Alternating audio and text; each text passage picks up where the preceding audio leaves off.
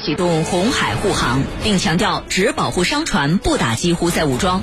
欧盟这样的护航能让红海航线更安全吗？以色列国防军终于承认正在水淹哈马斯隧道，这种战术能起到多大效果？哈马斯现阶段还剩多少抵抗能力？军情观察为您详细解读。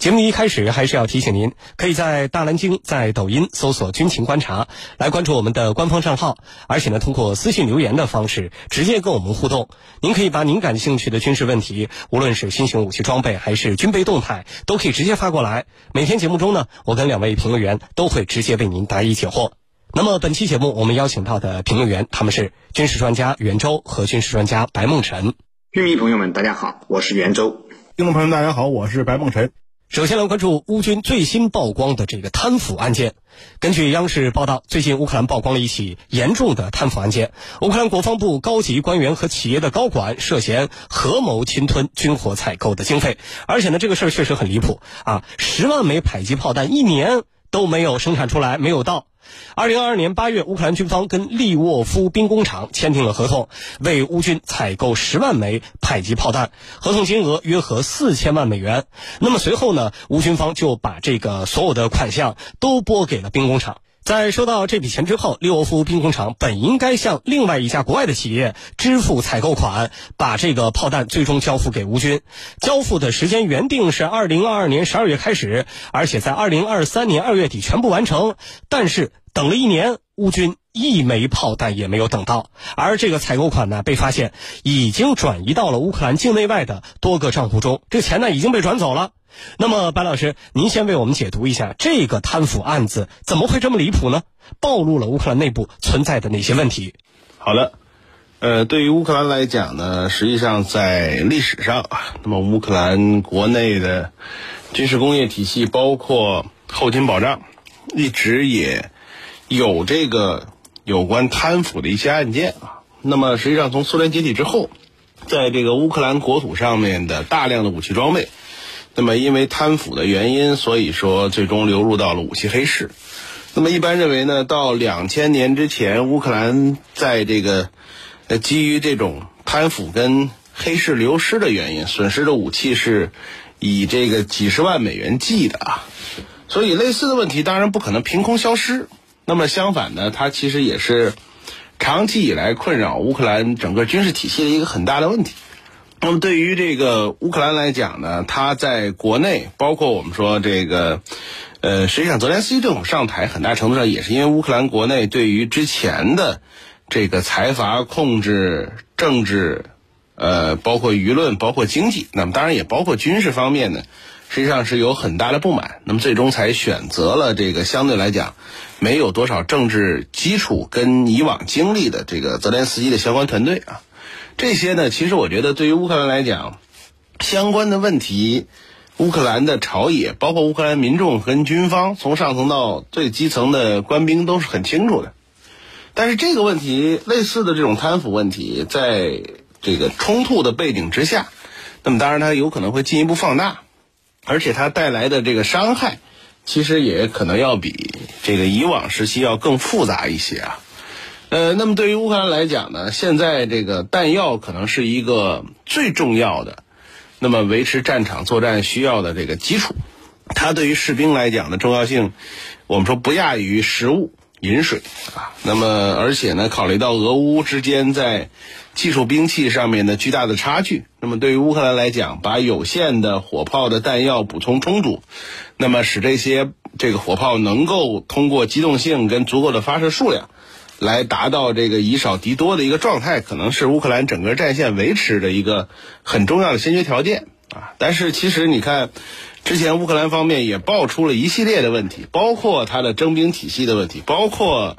这个乌克兰的这个军事，我们讲通常说的卫勤体系的问题。那么这些呢，再加上乌克兰国内不同的政治派别啊，包括政府、军方跟西方之间的这种潜在的啊博弈。所以其实呢，一直以来也酿成了很多的案件。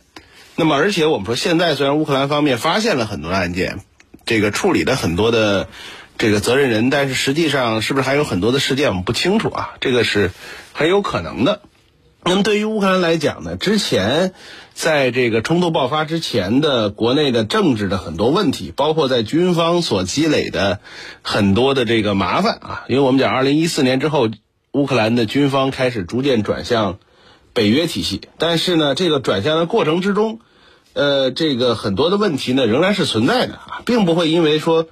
乌克兰的这个军方转向西方，这个很多问题就凭空消失，这是不可能的。那么，因此呢，对于乌克兰来讲，其实整个体系现在在冲突的背景之下，它是很难进行大规模的调整。但是呢，反过来说，怎么样在这个冲突之中，那么让相关的问题呢，这个不至于说影响整个体系的作战，这个我觉得其实还是很考验乌克兰军方跟政府的这种政治方面的灵活性跟智慧的。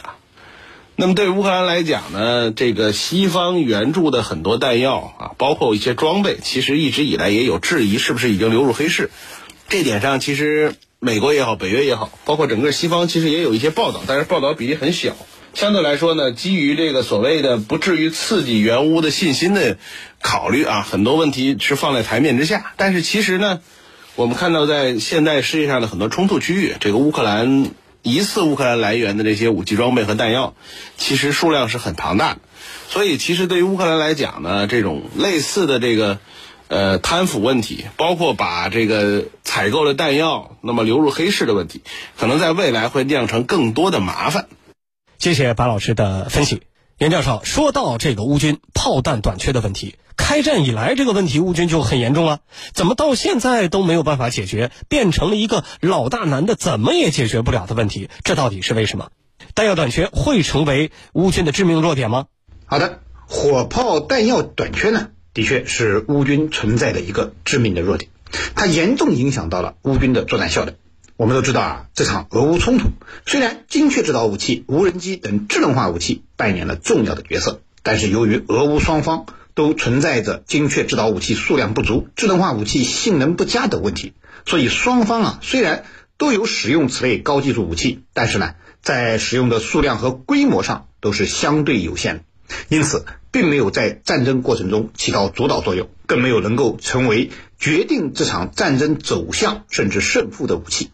相反，由于俄乌双方的火炮装备数量巨大，而且火炮的消耗相对于精确制导武器和智能化武器要小得多，还易于生产和维护，因此俄乌双方在战场上大量使用了火炮。那么在这种情况下，谁的火炮的弹药保障更有利，谁就能在战场上取得火力上的优势。相反，则容易出现被对方炮火压制的不利局面。